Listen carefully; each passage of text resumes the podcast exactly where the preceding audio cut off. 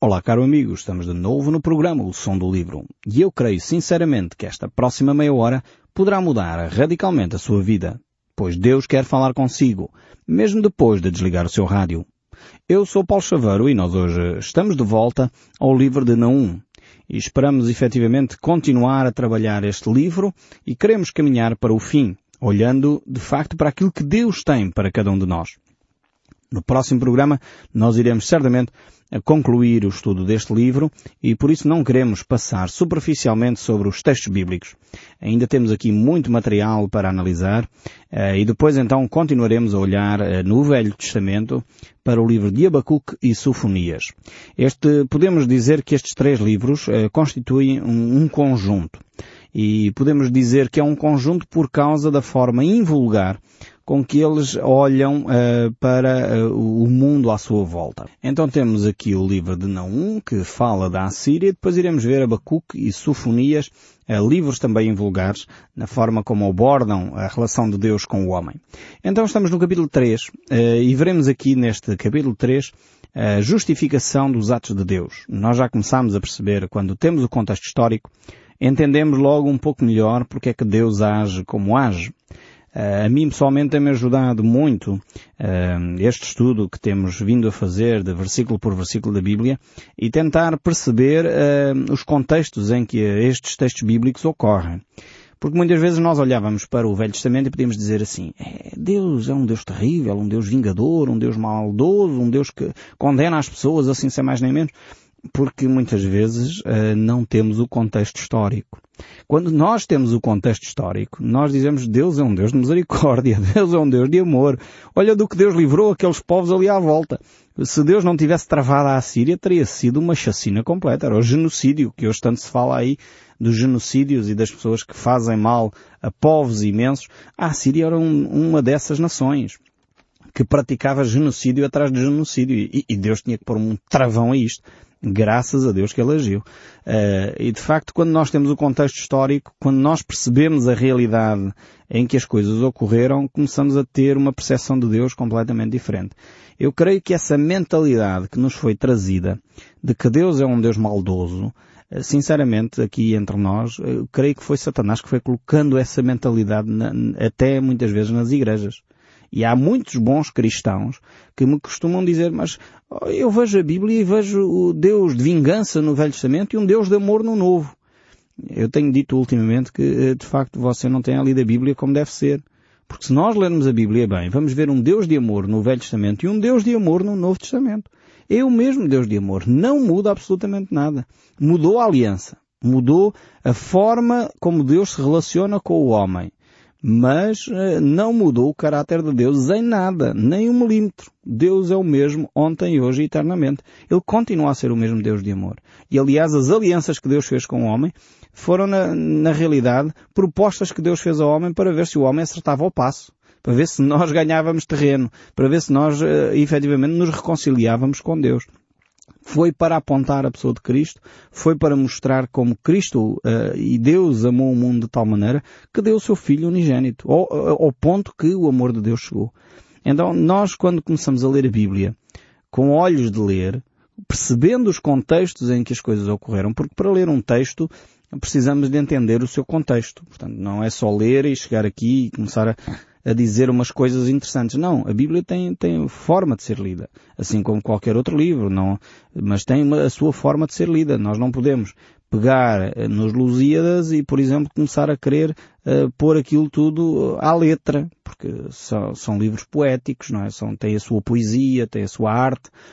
Na Bíblia também encontramos poesia, então temos que entender aquilo que a Bíblia diz porque senão começamos a dizer barbaridades. Por exemplo, quando a Bíblia diz que as árvores batem palmas, a Bíblia não está a dizer que as árvores efetivamente têm braços e mãos para bater palmas. É mais uma figura de estilo, no sentido poético da questão. Então, temos que entender as várias formas literárias que a Bíblia tem, temos que entender o contexto uh, histórico que a Bíblia tem, o contexto cultural uh, da época em que foi escrito o livro, que é para nós podermos fazer uma análise uh, minimamente equilibrada sobre aqueles textos que ali estão uh, escritos, porque senão fazemos as escrituras, a Bíblia, dizer o que bem nos apetece e o que nós queremos que elas digam, e não é isso o nosso propósito.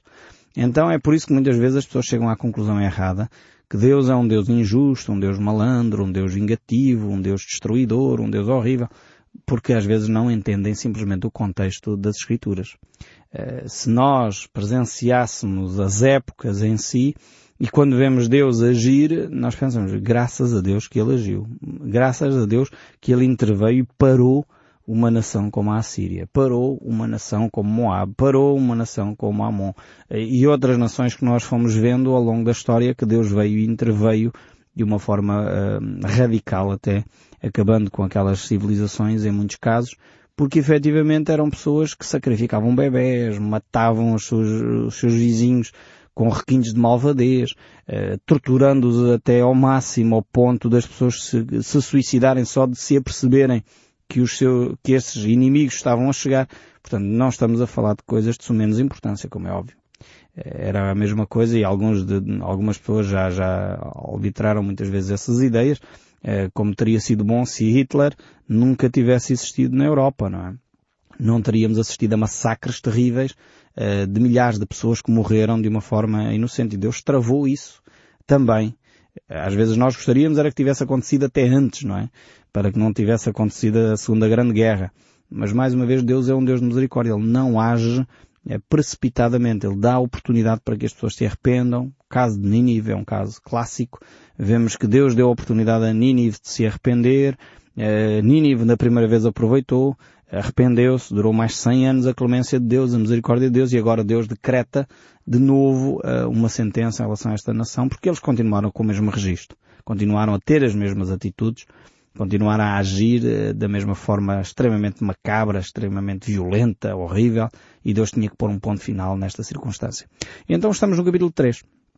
Vejamos então aqui a declaração de Deus. Deus vai dar a razão pelas quais Ele vai intervir desta forma tão, tão drástica, tão dramática em relação à cidade de Nínive. E diz assim o verso 1 do capítulo 3. Ai de ti, Nínive, a cidade de sangue, onde impera a mentira, onde se pratica a rapina sem cessar. Ouve e escuta o estrépido dos açoites, o estrondo dos carros de guerra correndo na tua direção, o barulho ensurdecedor das rodas sobre o empedrado das ruas e dos cascos dos cavalos a galope pelas vias públicas, atropelando a multidão. Temos aqui este início de, de capítulo 3 extremamente forte uh, e a razão pela qual Deus dá então um, esta, esta ação de Deus, Deus vai explicá-la aqui.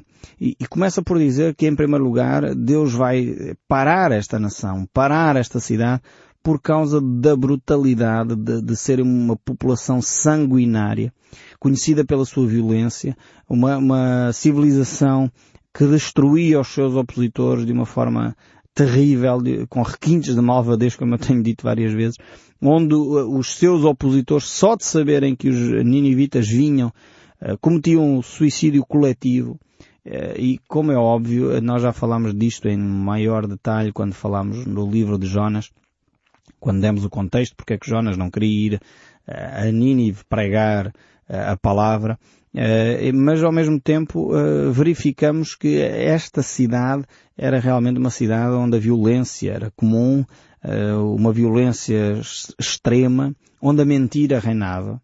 Eh, agora nós podemos dizer, bem, parece que se calhar as nossas cidades eh, não estão muito longe disto.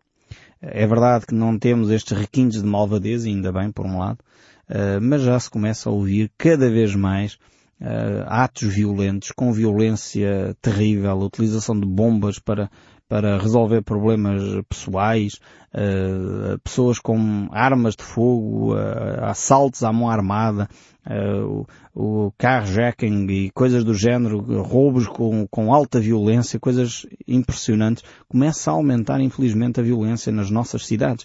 E o problema não está a aumentar a, a polícia nas, nas ruas. Claro, isto são medidas humanas para tentar resolver um problema de ordem espiritual. O problema está no coração do homem.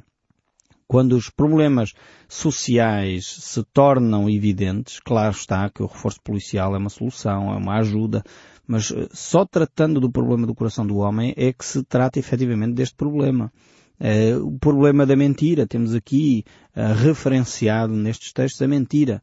E hoje em dia parece que é comum nós vivermos no nosso, no nosso país com este, com este cenário. Empresários mentem aos seus clientes, dizem que as coisas estão prontas, mas afinal não estão prontas e não têm o material consigo, já estão a dizer que está quase, uh, vão pagar amanhã, mas amanhã não se paga, o cliente diz que tem dinheiro na conta, mas não tem dinheiro na conta, compra. E isto é a mentira comum no mundo empresarial e infelizmente isto vai criar um, um ambiente de desconfiança terrível. Era mais importante que os empresários, as pessoas pudessem uh, usar a sua palavra e ser homens e mulheres de palavra. Nós somos, ou éramos conhecidos como um povo de palavra. Dava a sua palavra e assumia, mas também, mais uma vez, tem a ver com, com as suas raízes culturais, as suas raízes cristãs, onde efetivamente fomos educados a ser homens e mulheres, onde a honestidade era um elo importante, era um marco importante. Precisamos recuperar estes valores espirituais. O que diríamos se a política fosse uma política verdadeira? Se a vida política do nosso país uh, fosse baseada na verdade e não na demagogia, não nas promessas que não se cumprem? Uh, já tenho dito aqui várias vezes uh, que seria importante verificar os políticos que não cumprem o que dizem e haver penalizações para os políticos eh, que fazem promessas demagógicas, ou seja, aqueles que prometem coisas que sabem que não podem cumprir e aqueles que prometem e não cumprem. Deveria de haver um mecanismo qualquer. Eh, eu, sei que isto seria muito complicado porque isto no fundo o interesse era da população e não dos políticos e como são os políticos que fazem as leis, é, é muito complicado porque eles não vão legislar contra si próprios, não é? Mas seria interessante se, os, se o povo tivesse uma forma de de efetivamente policiar estes aspectos. Eh, é, é, óbvio que se pode fazer uma petição pública e aí uh, os, os, políticos têm que analisar, quer gostem, quer não gostem, uh, no Parlamento, mas sabemos que será difícil, porque criar mecanismos que confiram uh, verdade à política é terrível porque muitas vezes eles jogam com fazem promessas, mas depois não cumprem, uh, e depois dizem, desmentem-se, uh, enfim, nós conhecemos o, é do conhecimento geral como é que estas coisas acontecem. Seria importantíssimo que a nossa nação voltasse à verdade, voltasse à palavra, e, e, e efetivamente eh, estes dois aspectos que eram mencionados aqui na cidade de Nínive são uma realidade hoje. Falta de segurança nas cidades, eu vivi durante muito tempo na zona da Buraca e aquilo era frequente, os assaltos na rua, mesmo à luz do dia. Eh, a população sentia-se completamente insegura, era constantemente uh, situações deste género ocorrerem diariamente, ou pelo menos semanalmente, em, num canto ou noutro da, da localidade. E isto era uma insegurança tremenda. As pessoas não se sentem seguras nas ruas da cidade, as pessoas não vivem uh, tranquilas porque sabem que infelizmente os empresários não falam a verdade, os políticos não falam a verdade, as promessas não se cumprem, toda a gente vive desta forma. Parece que o nosso povo não é afinal tão diferente assim do povo da Assíria, exceto, claro, o aspecto da, da violência com requintes de malvadez, que ainda não chegamos lá. Espero que nunca cheguemos uh, e, e, antes de lá chegarmos nos possamos arrepender seriamente uh, das atitudes que já temos tido e que já têm prejudicado seriamente uh, uh, o estar na nossa sociedade, o sentido de segurança e de confiança que os portugueses têm na nossa sociedade. Por isso mesmo, Deus iria permitir, no caso da Assíria, que eles fossem ocupados por um outro povo. E isso é o que diz o verso 2, que nós já lemos, mas que volto a reler, onde verificamos efetivamente que o que iria acontecer era uma ocupação rápida uh, da cidade de Nínive por um outro povo. E diz, escuta-se o estrépito dos açoites e o estrondo dos carros de guerra correndo na sua direção, o barulho ensurdecedor das rodas sobre o empedrado das ruas e dos cascos dos cavalos a galope pelas vias públicas, atropelando a multidão. Vemos então, este era o cenário da, da cidade de Nínive, uma cidade com vias públicas, interessante, uma cidade já com estradas empedradas, uh, temos aqui um, uns aspectos arquitetónicos pequenos, mas que nos dão a entender que quase 3 mil anos antes da vinda de Cristo, uh, aliás, com a vinda de Cristo, praticamente recuando 3 mil anos da nossa era, uh, encontramos aqui uma civilização já bastante desenvolvida em termos da organização da sua própria cidade. O verso 3 ainda diz, os cavaleiros desembanham as suas espadas, que flamejam à luz do sol, erguem agressivamente as lanças reluzentes, amontoando os mortos no meio das ruas, cadáveres desmembrados, pedaços de corpos humanos e o sol que se vê. Os vivos tropeçam neles. Tentam levantar-se, mas tropeçam e caem mais adiante. Realmente este é um cenário horrível, descrito aqui nas palavras do profeta Naum.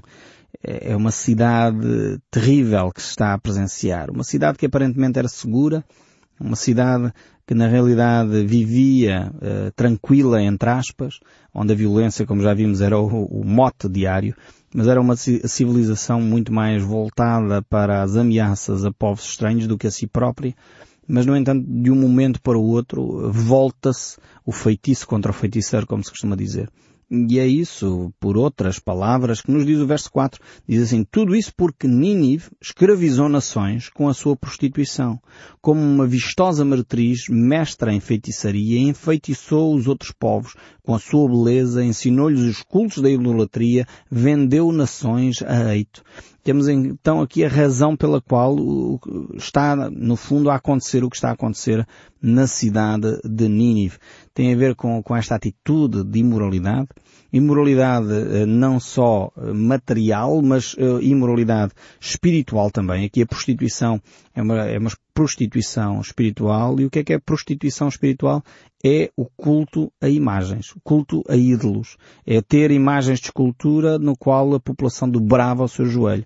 Então temos aqui uma prostituição uh, espiritual. E é isto que Deus, uh, de alguma maneira, condena severamente. Depois, ligada com essa prostituição espiritual, tinha de facto a prostituição e em si, que nós hoje em dia entendemos, e infelizmente a Europa hoje vive dias eh, e os países ditos civilizados na nossa Europa vivem dias onde uh, o tráfico de novo de mulheres é uma coisa horrível. A escravatura, chamada escravatura branca, é horrível. Isso tem de ser condenado uh, e terminado. E estamos a falar de países como a Inglaterra, Alemanha, se calhar provavelmente Portugal também, onde mulheres são obrigadas a se prostituírem para que algumas pessoas uh, efetivamente enriqueçam. Isto é horrível pensar nisto. Mas está a acontecer no na nossa Europa. Está a acontecer no nosso país. Vivemos dias onde esta prostituição ocorre.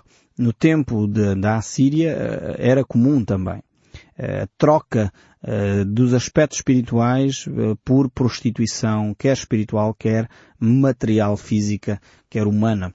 E hoje em dia, se calhar, nós estamos a viver a mesma coisa. Quando trocamos o nosso Deus triuno, Pai, Filho e Espírito Santo, por algo menor, quando falamos com entidades que não ouvem nem falam, uh, e de alguma forma são imagens de escultura que nós criamos, do qual Deus disse para nós não criarmos nem imagem de escultura, nem dobrarmos o nosso joelho diante de qualquer criatura.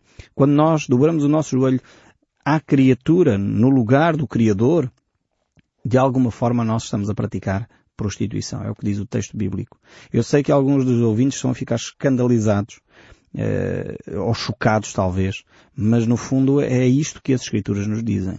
E eu, sinceramente, não poderei dizer de outra forma, porque é o que a Bíblia diz. O que nós temos que fazer é abandonar esse tipo de prática, arrependermos-nos, dizer Senhor, foi por ignorância, foi por não saber, porque me ensinaram sempre assim talvez mas não é aquilo que agrada ao coração de Deus. E se hoje compreendeu isso, peça de facto perdão a Deus. A pergunta é, o que é que é mais forte? É aquilo que Deus lhe diz ou é a sua cultura, aquilo que lhe ensinaram? Se você não está convencido, eu peço-lhe encarecidamente que você procure a sua Bíblia em casa, olhe para o livro do Êxodo, capítulo 20, e veja o que é que a sua própria Bíblia diz. O que é que Deus lhe diz ao coração sobre essa prática viva efetivamente dentro da vontade de Deus. Quantos de nós hoje dizemos que somos cristãos? E, no entanto, somos altamente supersticiosos. Vivemos com amuletos pendurados nos carros, uh, vivemos com amuletos uh, no porta-chaves, atrás das portas, uh, consultamos os horóscopos, andamos constantemente à procura de cartas e tarôs e, e dizemos que somos cristãos. O que é que é isto? O, qual é a nossa orientação, afinal de contas? A quem nós servimos? Quem nos orienta? Quem nos influencia? Eu lembro-me de um amigo meu que, que, me ensinou isto. Eu também não tinha essa prática. Um dia perguntaram-lhe a ele qual era o signo dele. E ele disse, eu não tenho signo. E eu, enfim, todos nós como portugueses dizemos, não, sou, nasci no mês tal, tenho signo tal. Ele dizia, não, não, eu não tenho signo. E outra pessoa disse, não, mas não pode ser, tu nasceste num mês qualquer, há de ter um signo. Ele disse, não, não tenho. Eu sou cristão. Quem me rege é Jesus, não é os astros. Quem me influencia é Deus e não os astros. Quando ele fez aquela reflexão, eu disse, mas ele tem toda a razão. Eu próprio tinha caído nessa ratoeira. Uh, quando me perguntavam a minha data de nascimento, eu dava a data de nascimento e sabia que naquele mês era o mês deste, signo ou daquele signo. E eu percebi que ele tinha toda a razão. Nós somos cristãos, nós somos influenciados por Cristo e não pelos astros. Não são os astros que nos influenciam. Quem nos influencia é a pessoa de Deus. E isso deveria ser uma lição para cada um de nós. Mas voltando aqui ao livro de Naum, capítulo 3, verso 5, ainda diz Eis que eu estou contra ti, diz o Senhor dos Exércitos. Levantarei as abas das tuas saias sobre o teu rosto, mostrarei às nações a tua nudez e os reinos as tuas vergonhas. Temos aqui Deus a falar que ele se levanta contra este povo e eles serão de facto envergonhados. Serão envergonhados por causa de toda a sua maldade. E o verso 6 ainda diz, lançarei sobre ti imundícias, tratar-te-ei com desprezo e te porei por espetáculo. Deus então vai travar esta nação que tinha maltratado efetivamente tantos povos, tantos milhares e milhares e milhares e milhões de pessoas tinham sido maltratadas pelos assírios e agora Deus diz, chega. Terminou o prazo de, de alguma forma te arrependeres, de te voltares de novo para mim. E eu creio que muitas vezes Deus dá-nos uma segunda, terceira, quarta oportunidade, mas nós precisamos de pôr a mão na consciência, travar e parar e pensar um pouco. Não são sempre os outros responsáveis por tudo o que ocorre à nossa volta. Nós somos parte, nós somos responsáveis e Deus irá pedir contas a cada um de nós. Eu espero sinceramente que cada um de nós possa parar um pouco, olhar para a nossa vida, retirar as lições que aqui encontramos neste livro de não e podermos de facto eh, mudar de comportamento, voltarmos para Deus e nos arrependermos daquilo que temos feito de errado. E que o som deste livro, sinceramente, eu espero que continue a falar connosco, mesmo depois de desligar o seu rádio. Que Deus o abençoe ricamente e até ao próximo programa.